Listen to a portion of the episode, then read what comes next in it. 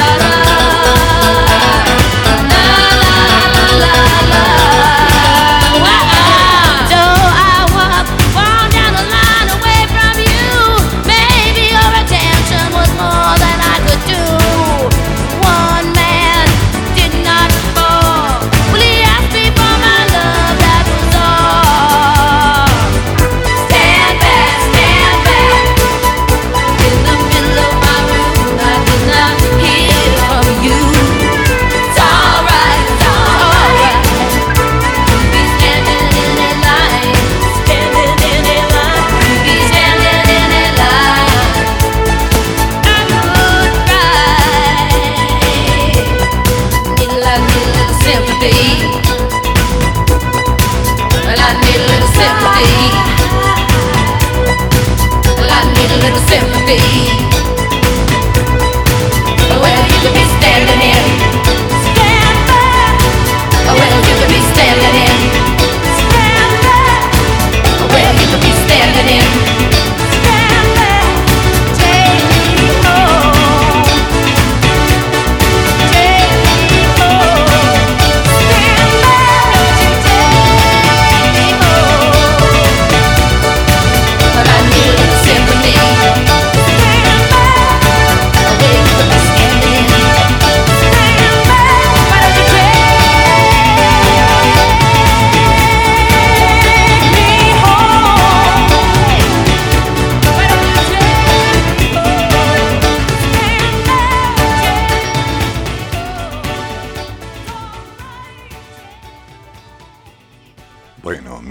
Algunas personas van al trabajo y algunas ya han llegado, sigamos revisando. En respuesta, Boric apuntó que el gobierno busca tratar de sacar un provecho político de hechos de violencia, en vez de cumplir su rol, que es garantizar el orden público. Mientras que desde el comando de Proboste, el senador Alejandro Guiller sostuvo que esto es una consecuencia de una política de corrupción de este gobierno de mentiras de este gobierno y de independencia de este gobierno. O sea, es del gobierno. Más tarde, el ministro vocero del gobierno, para variar, Jaime Bellolio, salió en defensa del subsecretario y pidió coherencia a los parlamentarios, acusándolos de criticar la violencia en Twitter, pero apoyar el indulto. Asimismo, recalcó que, obviamente, que el gobierno tiene una responsabilidad respecto al orden público, pero también lo tiene el Estado, en este caso el Congreso. Es allí precisamente donde también hoy se encuentran los proyectos de ley que forman parte de la agenda de seguridad impulsada por el gobierno en noviembre del 2019, tras el inédito estallido social. La apuesta del Ejecutivo era que en medio del ambiente crispado que se vivía en distintos puntos del país, el Congreso tramitara de manera ágil las iniciativas. Esto considerando que la medida anterior, la agenda social, no había logrado aplacar las manifestaciones. Pero las tramitaciones han sido lentas. Desde el comienzo, algunos parlamentarios cuestionaron el foco en el orden público de las iniciativas, apuntando a que se necesitan cambios más profundos. A inicios de octubre del 2020 y tras las manifestaciones que tuvieron como epicentro la Plaza Baquedano, las más violentas desde la pandemia, el gobierno reiteró el llamado a acelerar la agenda de seguridad. El mensaje se ha repetido en varias ocasiones. En julio de este año, el presidente emplazó nuevamente al Parlamento, manifestando que la ley que da mejores y mayores instrumentos para combatir el terrorismo, el narcotráfico, para mejorar la capacidad de controlar las armas en nuestro país, que han proliferado en manos de delincuentes. A la fecha, son cinco los proyectos que se han despachado desde el Congreso, esto desde el anuncio de la Agenda de Seguridad, la Ley Antisaqueos, ley que sanciona la fabricación, importación, comercialización, distribución y venta de fuegos artificiales, el hurto de madera en troza, la implementación de un sistema táctico de operación policial le hace Stop STOP y la ley Juan Barrios. En tanto, en la Cámara de Diputados quedan cuatro mensajes y mociones en tramitación y doce en el Senado. Mm, ¿Cuáles son?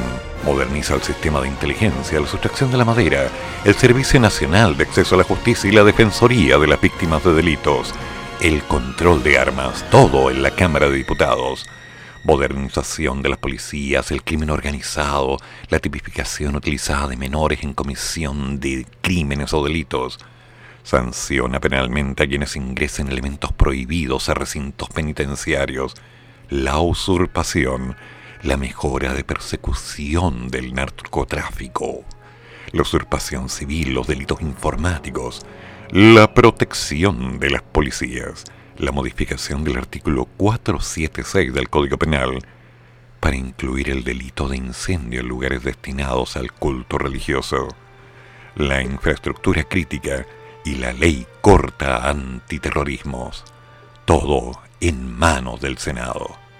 Están pasando cambios, pero hay situaciones que debemos empezar a considerar. A lo largo de mi vida, lo debo decir claramente, He visto situaciones incómodas, situaciones violentas, muchas de ellas en las cuales he participado evitando que pasen cosas mayores. Y por supuesto me he llevado la mala parte de ser el canalla cruel, vil, siniestro, diabólico y malévolo, que no los deja manifestar sus intenciones. Pero independiente de ello, aún creo que hay cosas que podríamos evitar simplemente dialogando. Y bueno, otras no.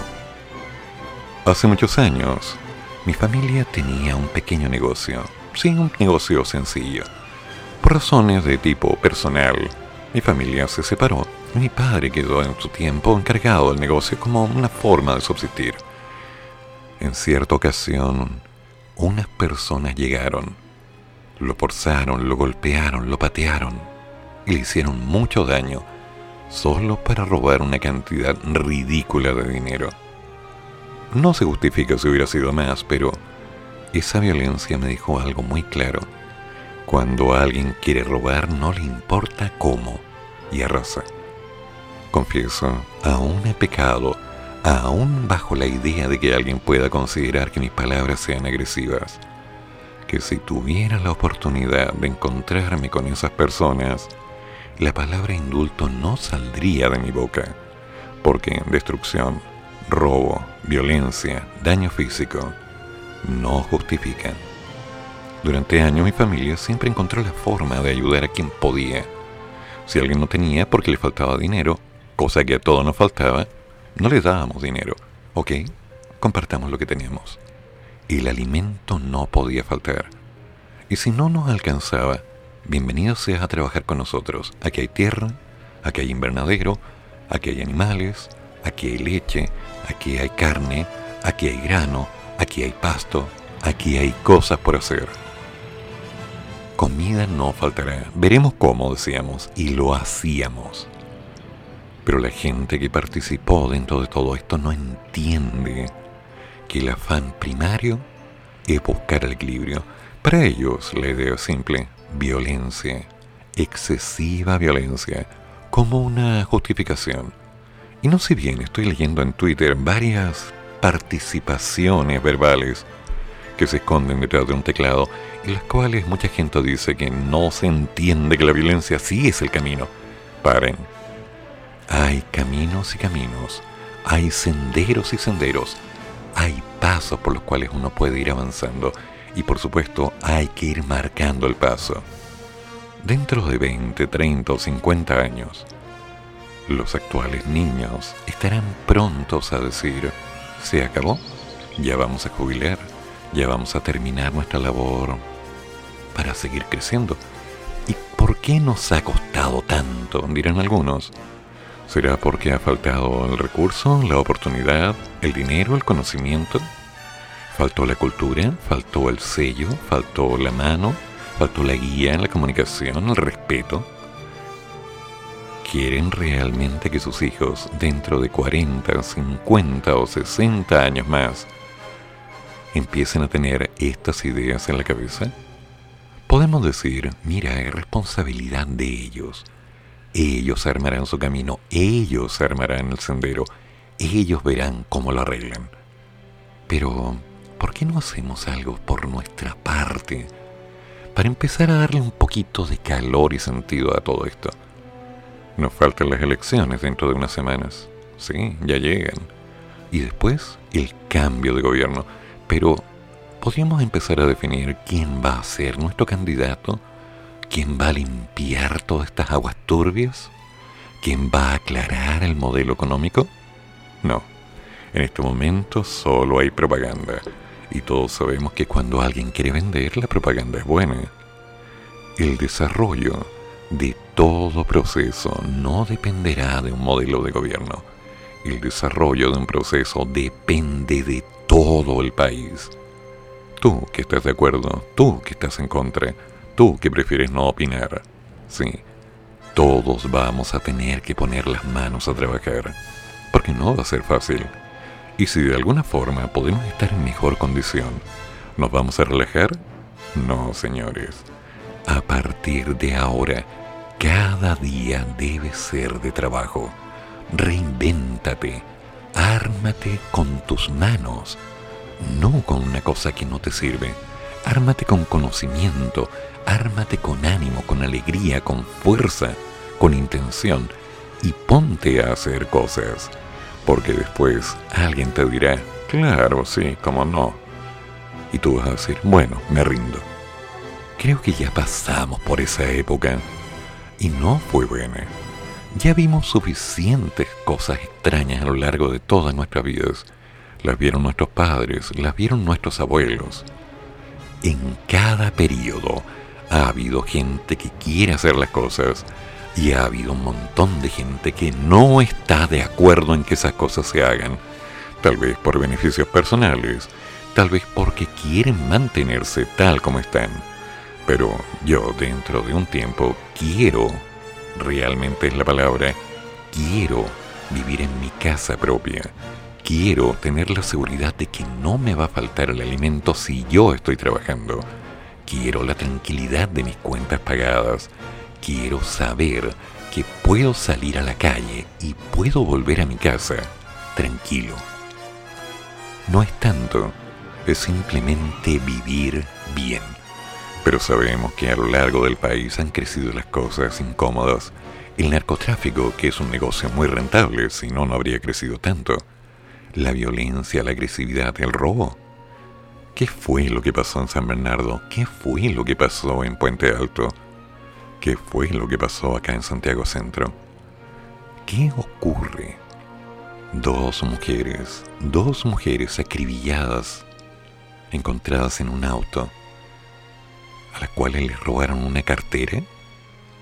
¿Esa es la realidad con la cual queremos compartir cada día?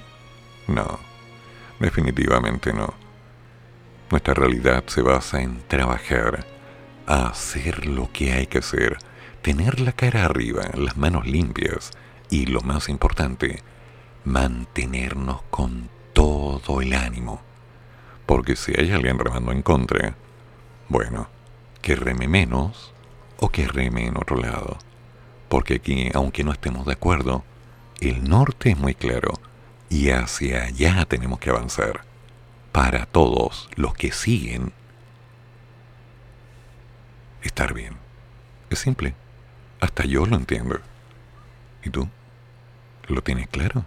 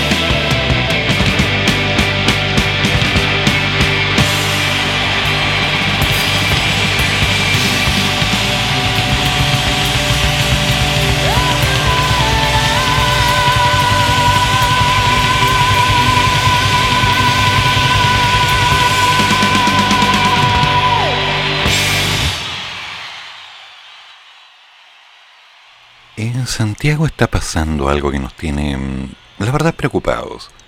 Hay un limpiador del metro que drogaría a las mujeres. ¿Qué? Sí, en unas imágenes se puede apreciar un hombre que sanitiza los pasamanos del metro e incluso limpia los vagones y sus paredes. A cambio pide propinas. Pero hace unos días, en las redes sociales empezó a circular una alerta preocupante Guadalupe Muñoz denuncia un presunto método para robar. Ellos hacen como que están limpiando los tubos del metro y te preguntan si quieres alcohol gel. Al decirles sí o no, dan igual lo que les digan, te rocían con un spray. Guadalupe es amiga y compañera de trabajo de una víctima. Cree que el líquido no era un simple producto de desinfección. Sospecha que podría ser algún tipo de sustancia o droga para aprovecharse de las mujeres y decidió grabar el video luego de ver que su colega estaba evidentemente descompensada. Empezó a sentirse como mareada. Llegó pálida, tiritaba, tenía tercianas. Yo nunca había experimentado algo así, no sabía cómo reaccionar frente a esto.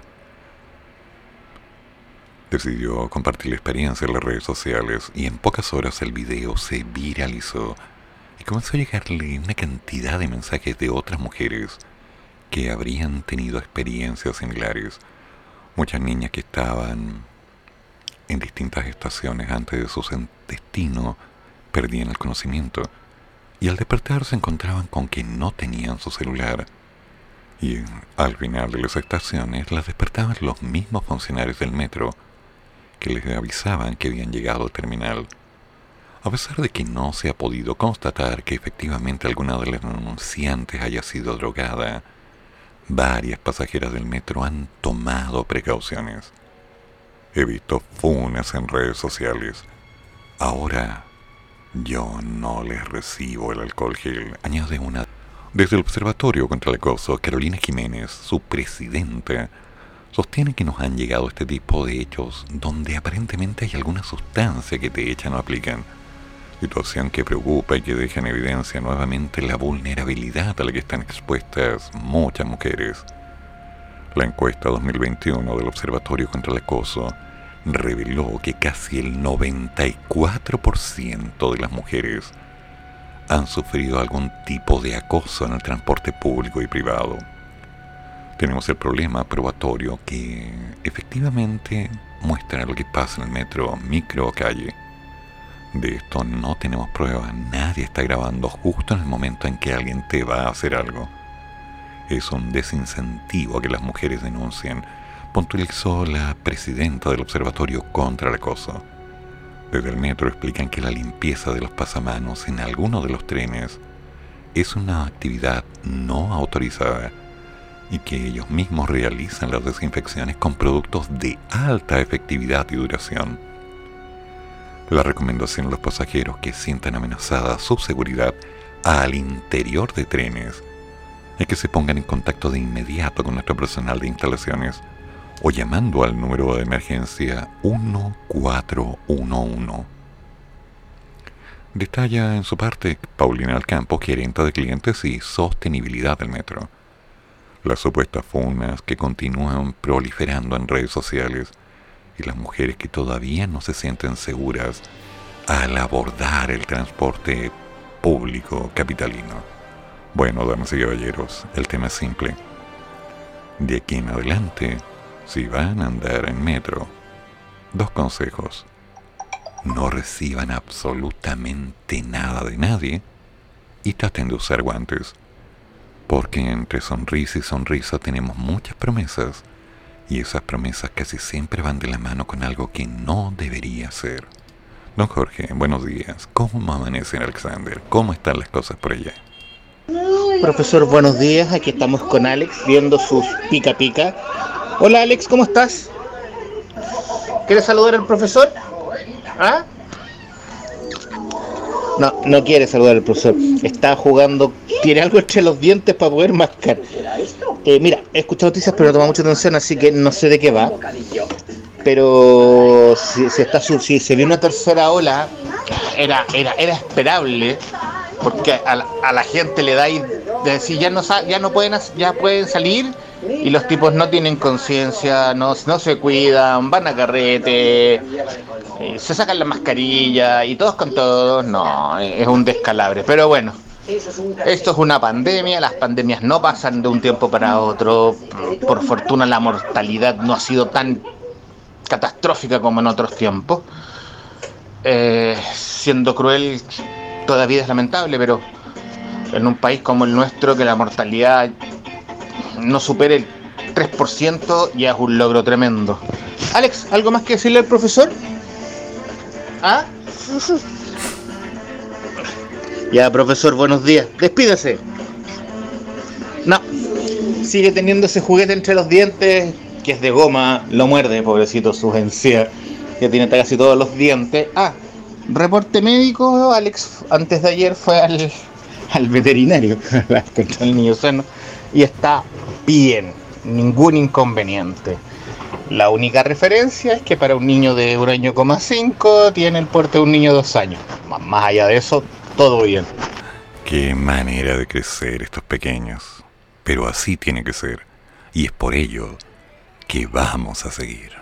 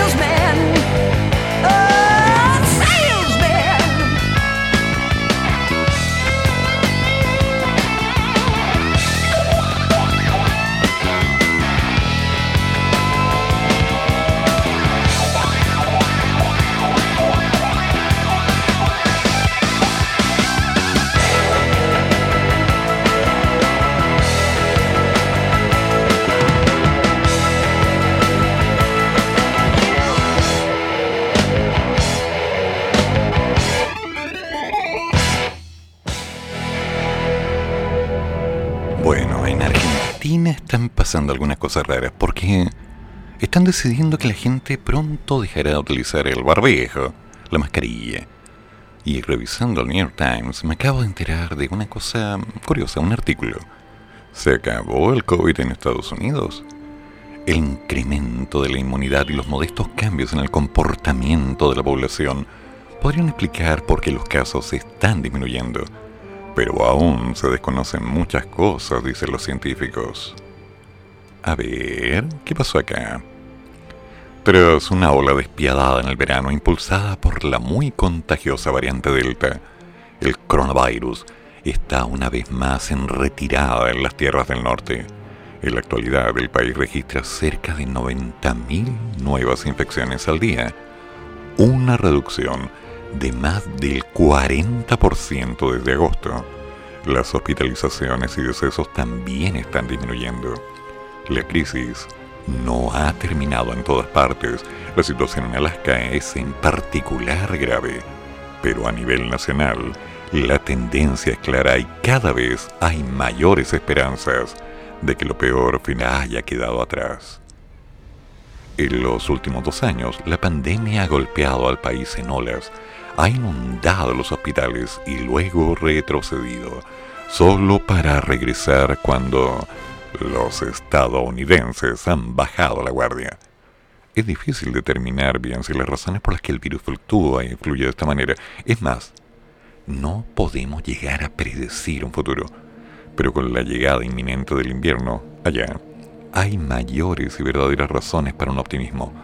Cerca del 70% de los adultos ya cuentan con el esquema completo de vacunación y hay una gran probabilidad que en cuestión de semanas muchos niños menores de 12 años ya puedan comenzar a recibir su vacuna.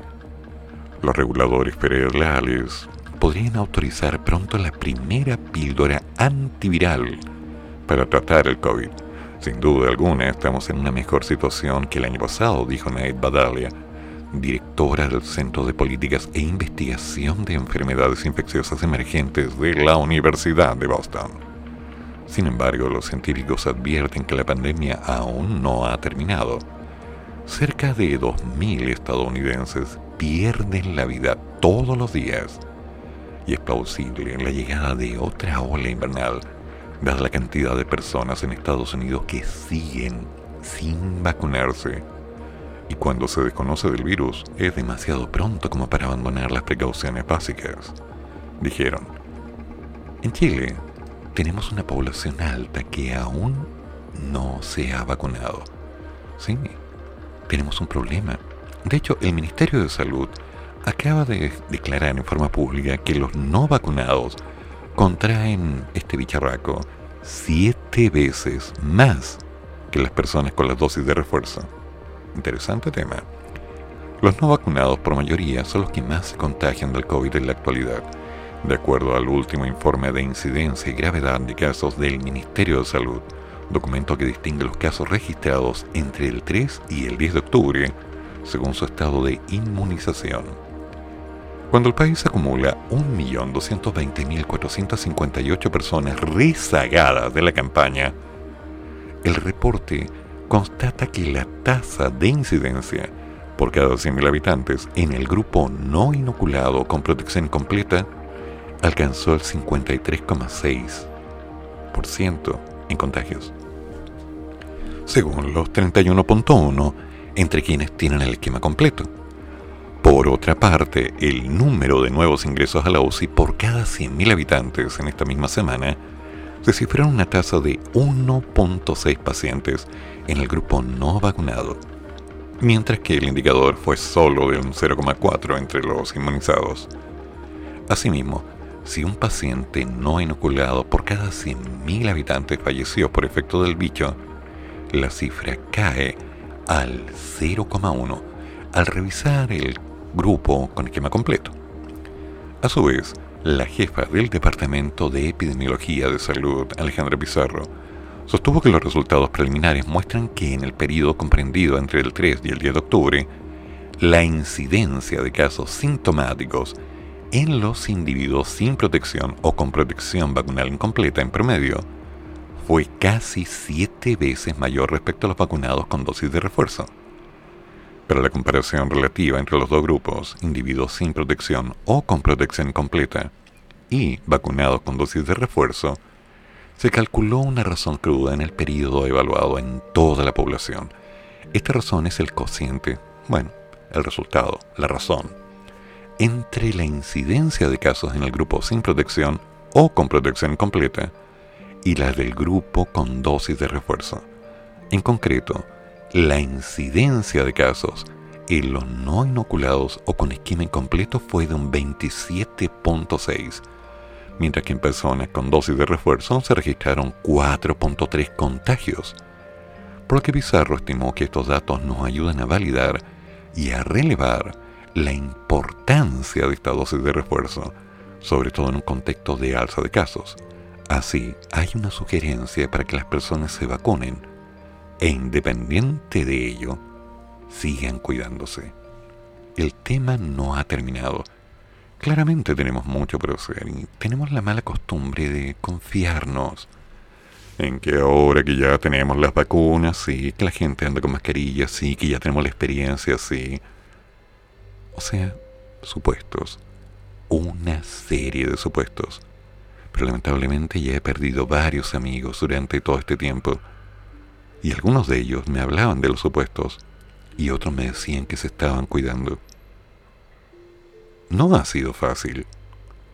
No, muchos hemos visto el doble estándar de esto. Una amiga en México se contagió, le tomó meses recuperarse y se contagió nuevamente.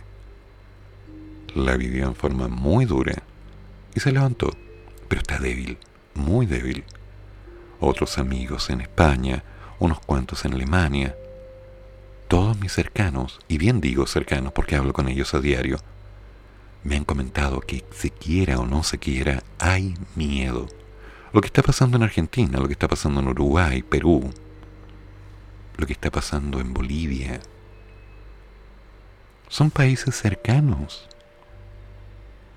De alguna forma, el que sigamos viendo esta realidad como un tranquilo, si no es para tanto, no es tan terrible, con la mascarilla basta, no, no, no, no, no, no. No nos podemos descuidar. Existe y siempre va a existir la posibilidad de una nueva ola. Porque aunque podamos eliminar completamente este bicho del país, va a llegar una persona, por algún medio, alguna forma, algún cruce legal o ilegal, que de pronto va a reactivar la pandemia. ¿Y queremos eso? No. No lo queremos. Las condiciones según las cuales se está manejando el acceso, los controles, los PCR, todo dice que es negativo, pero por favor tengamos claro que un examen negativo no significa más que una pseudo confianza. Del mismo modo, una cuarentena. Tómate un tiempo, relájate. Esto llegó para quedarse. Dentro de algún tiempo, ya estaba leyendo, llegarán alternativas orales para ayudarnos a prevenir la infección. Pastillas. Es posible que el próximo año nuevamente se genere esta campaña de vacunación de refuerzo y así tal vez por dos, tres, cinco, no sé cuántos años más. Alguien podría decir que no está de acuerdo con las vacunas. Yo respeto su punto de vista, pero el punto principal es que independiente de tu opinión, hay gente que te rodea, tu familia, tu padre, tu madre, ojalá, tu señora o tu esposo, no lo sé, tus hijos, tus sobrinos, tus nietos, tus vecinos, tus amigos, tus amantes, qué sé yo, lo que tú consideres. Hay gente, al menos uno, que para ti es importante.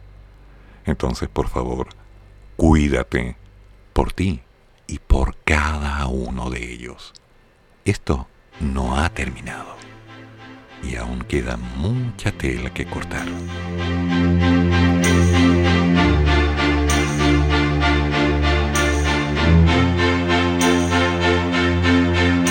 Don't ask me what you know is true. don't have to tell you I love your precious heart. I I was standing, you were there. Two worlds collided, and they could never tear us apart.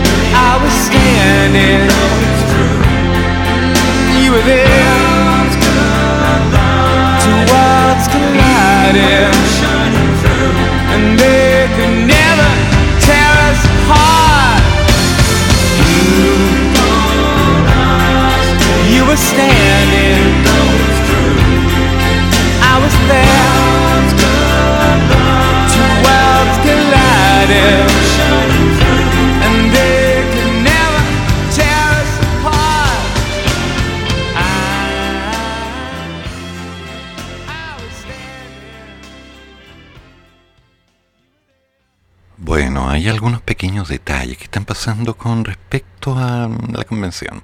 SIP advierte riesgos para la libertad de expresión en artículo contra el negacionismo en la convención. La Sociedad Interamericana de Prensa, SIP, señaló en su informe sobre el estado de la libertad de prensa en Chile que tres normas ya aprobadas del reglamento de la convención que redactará la nueva constitución podrían tener repercusiones sobre la libertad de expresión. A ver, esto me interesa. El documento, que es preliminar y debe ser aprobado por la Comisión de Libertad de Prensa en la Asamblea, alertó sobre el artículo que sanciona a los convencionales por actos de negacionismo de los delitos durante la dictadura de Pinochet entre 1973 y 1990 y el estallido social del 2019.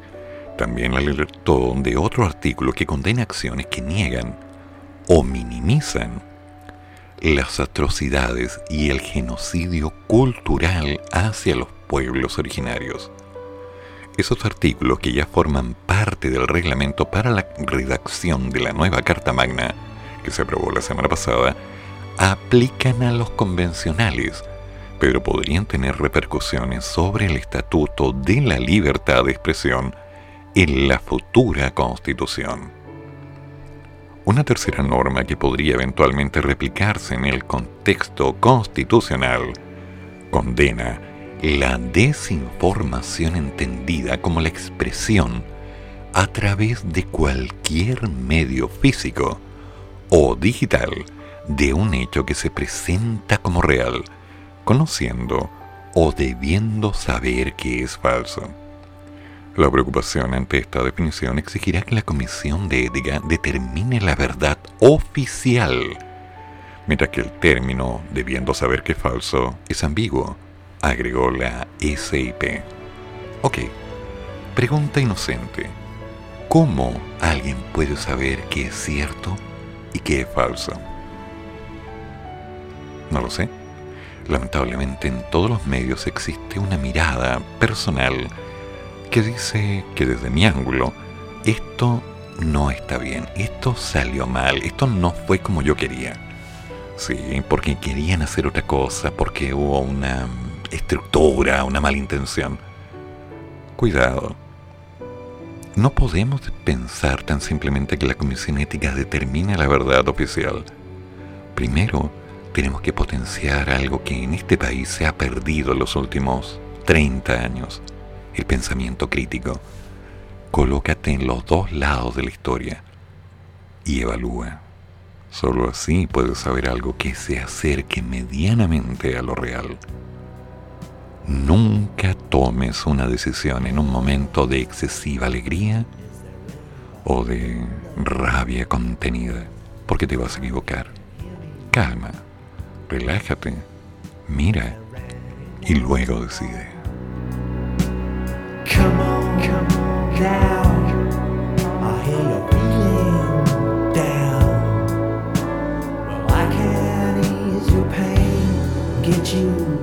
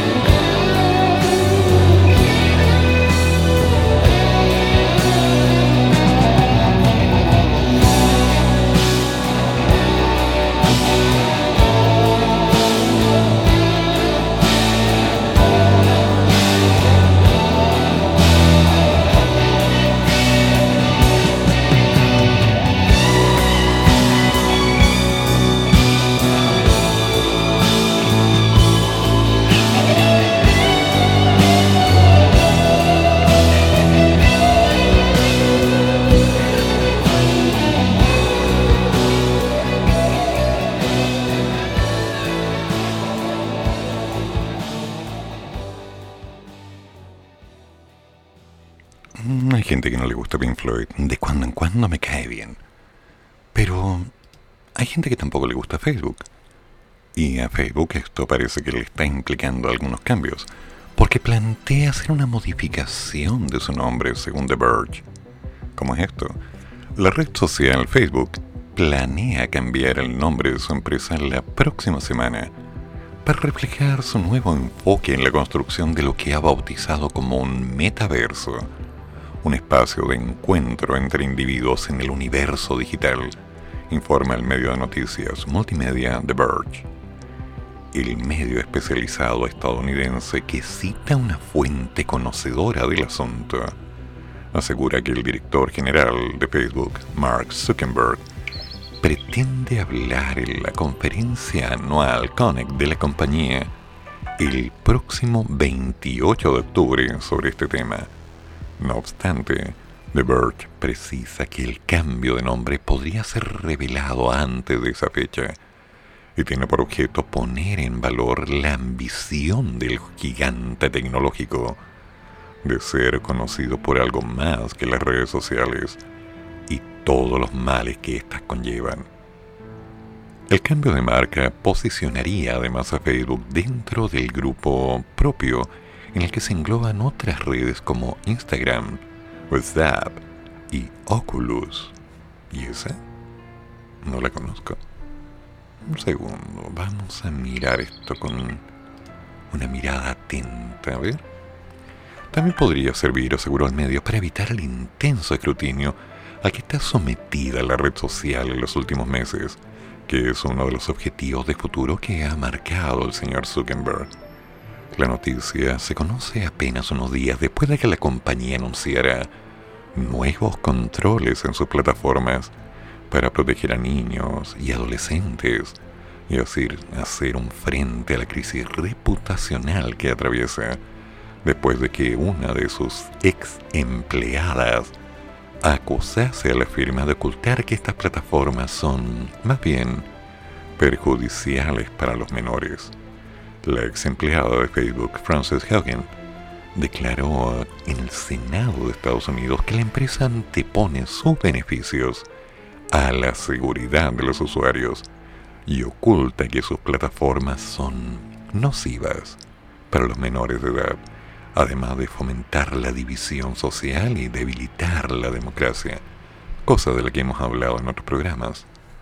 Hogan, que previamente filtró documentos internos de la compañía al Wall Street Journal, hizo ante el Senado un retrato despiadado de la empresa, porque durante el tiempo que estuvo trabajando en ella se dio cuenta de una verdad devastadora. Facebook oculta información al público y a los gobiernos. The Verge, que asegura que el nuevo nombre es un secreto, recuerda que Facebook no es la primera compañía tecnológica que cambia su nombre a medida que se expande y va creciendo.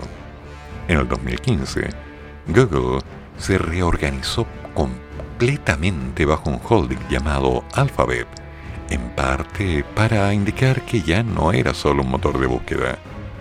Y Snapchat cambió su nombre a Snap Inc.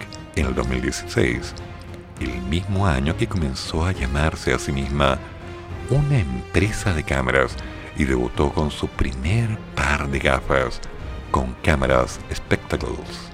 Interesante. Pero esto de Oculus, ¿qué es Oculus? Ah, vaya. Es el modelo en el cual estás utilizando tu celular frente a tus ojos en una especie de lente interesante en realidad virtual. ¿Quién lo habría pensado? Curiosa forma de expresar la realidad. ¿Será posible que plataformas como Another World, Another Person, Another Life se transformen de alguna forma en alternativas para relacionarte con la gente? No lo sé. Sinceramente no lo sé. Recuerdo haber revisado alguna de estas plataformas tiempo atrás y no me convencieron, por todo por el exceso de pornografía, que dije ya, tengo un límite, basta, chao. Pero, seamos claros, Instagram hoy día es una línea de exhibición que ya está empezando a ser desagradable. Y en su tiempo funcionó muy bien, pero muy bien, para crear alternativas de mercado. Recordemos eso. Hay muchas cosas por seguir. Caramba, ¿cómo pasa la hora? Oye, ¿alguien quiere un café? Yo sí.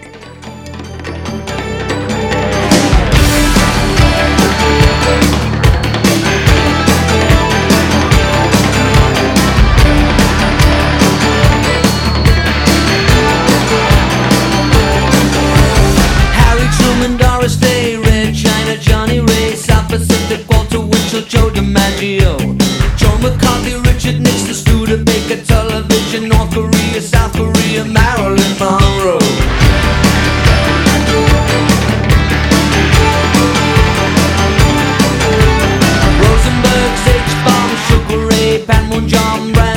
King and I and the catcher in the rye. Eisenhower.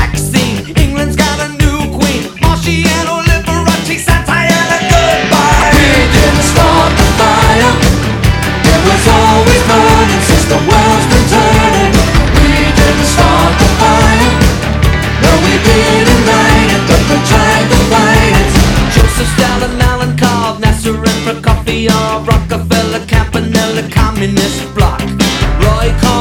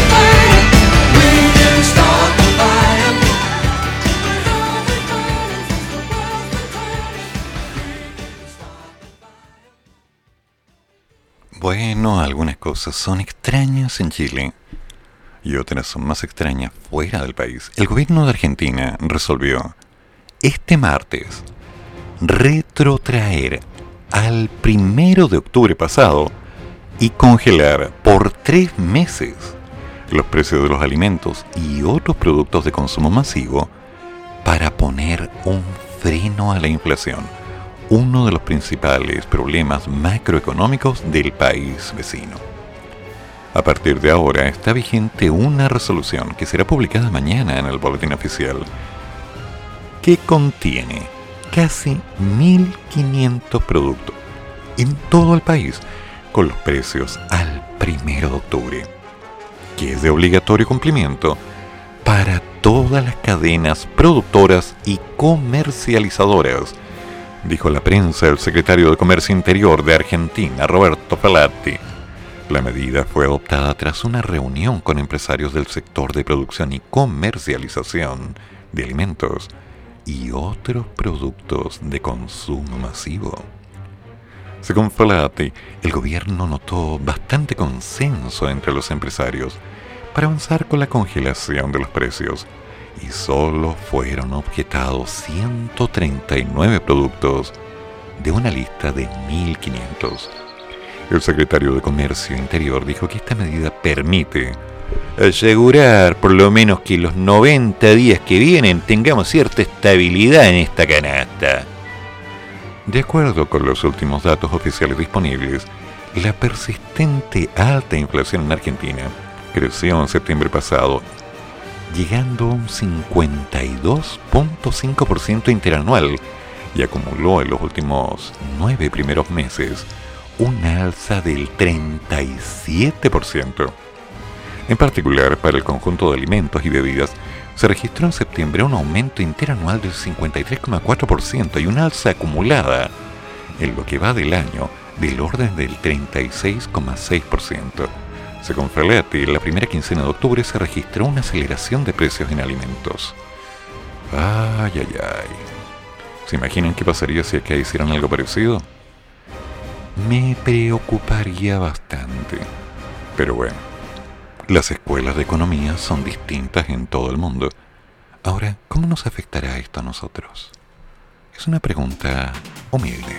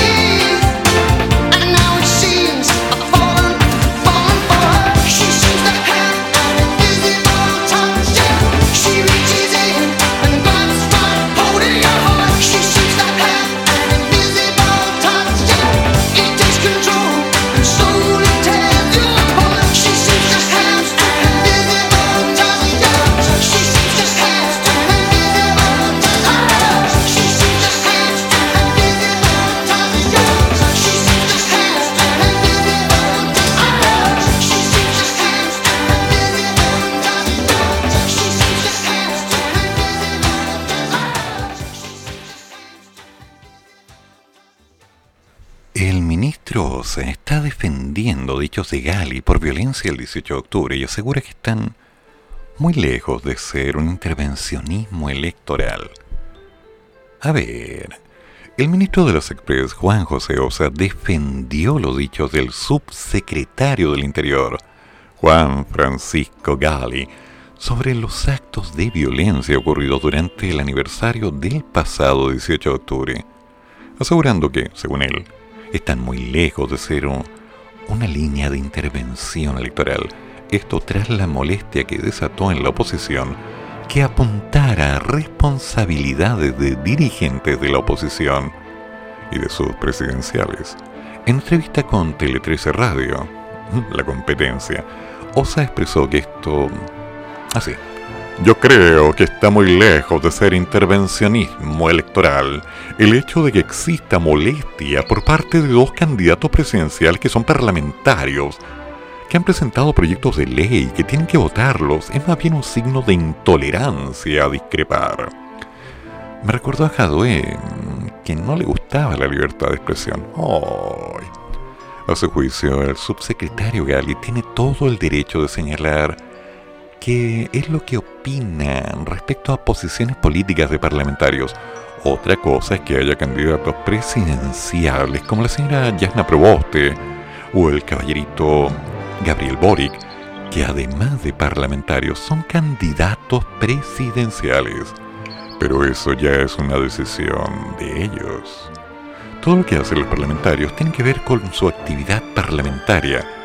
Ahora, si a eso le suman una candidatura presidencial, bueno, eso ya es un problema de ellos.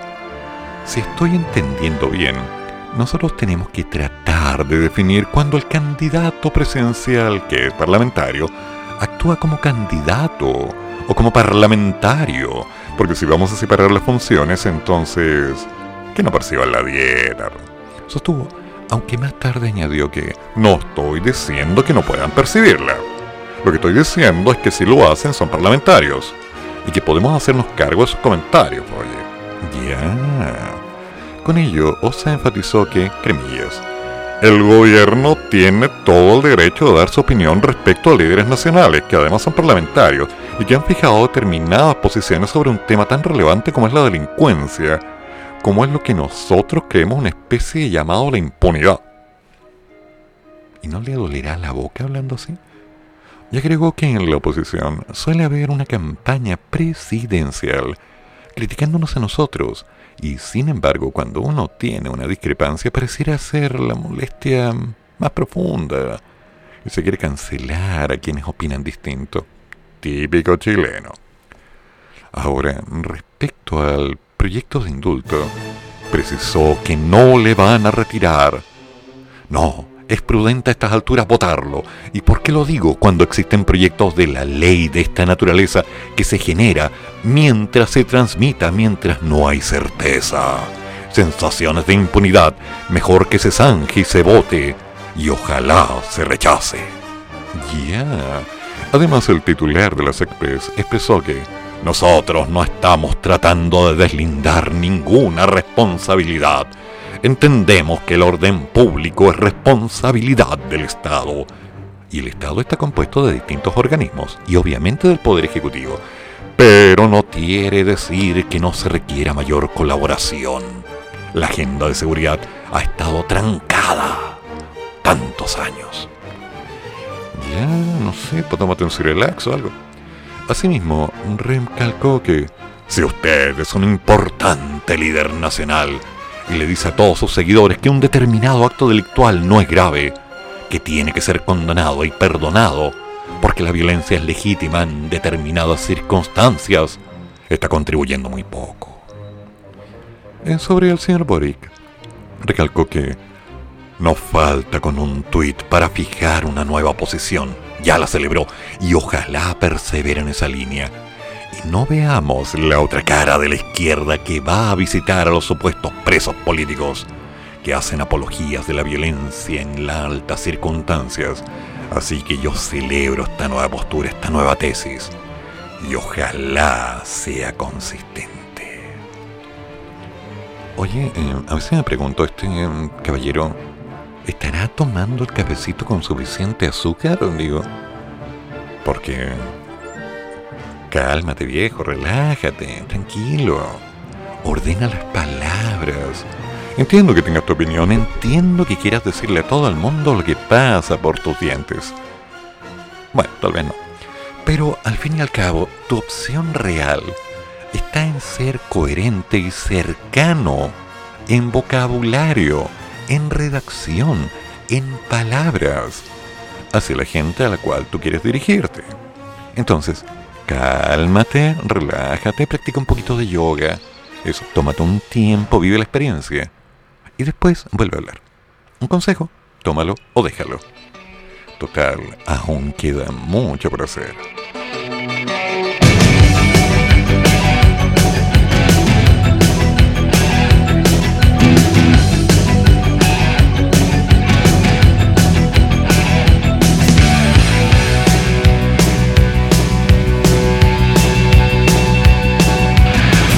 Last night a little dancer came dancing to my door.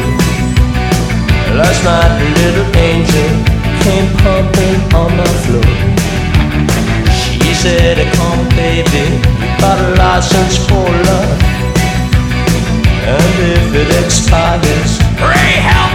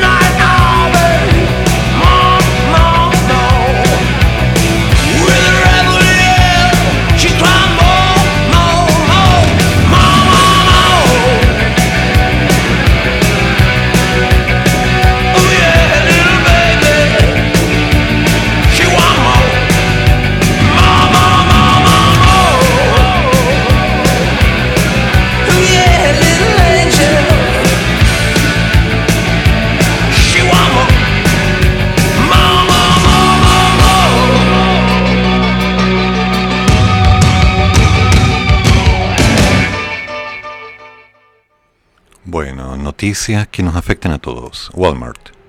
¿Y por qué nos afectan a todos si no es nuestro negocio? Bueno, tras los actos de violencia que terminaron con saqueos en diversos supermercados a lo largo del país, registrados durante la jornada del lunes a dos años del estallido, Walmart Chile realizó un balance de los daños. En ese sentido, explicaron que se encuentran conscientes de la importancia de los supermercados para todos los vecinos, sobre todo en las zonas o comunas más vulnerables. Señalaron que, obviamente, manifiestan una profunda preocupación por los hechos ocurridos en las últimas horas que han afectado a diversos de los supermercados ubicados en Puente Alto, San Bernardo, San Ramón, Lo Prado y Valparaíso, entre otras. Añadieron que a pesar de las medidas tomadas, producto de los saqueos sufridos en los años anteriores, 14 locales fueron afectados por actos de delincuencia y 11 supermercados deberán permanecer cerrados por los daños sufridos, lo que implica afectar gravemente a los vecinos y a sus familias, que verán limitadas sus alternativas de abastecimiento. Es parte de la respuesta. Ok. ¿Qué esperaban que pasara así como que nada? Bueno. Nunca voy a entender cuál es la idea de destruir por destruir. Lamentablemente, dentro de todo sistema hay gente que considera que es lo adecuado. Alguien dijo por ahí, oye, no, sin la gente estaba robando por hambre. Y los plasmas los estaban ordenando, cosa que mencionamos el día de ayer. La necesidad de justificar lo injustificable, de defender lo indefendible. Eso no debería ser. Por ningún motivo. Sin embargo, es la mala costumbre. Recordemos que saqueos y barricadas protagonizaron agitada noche en Puente Alto, en San Bernardo y en Peñalolén. Sí. ¿Cuándo? Anoche. Una agitada noche se vivió en las comunas de Santiago, donde varias personas terminaron siendo detenidas por carabineros, luego de ser vinculadas a desórdenes en la vía pública y eventuales amenazas al labor policial. ¿Esto tiene sentido? No.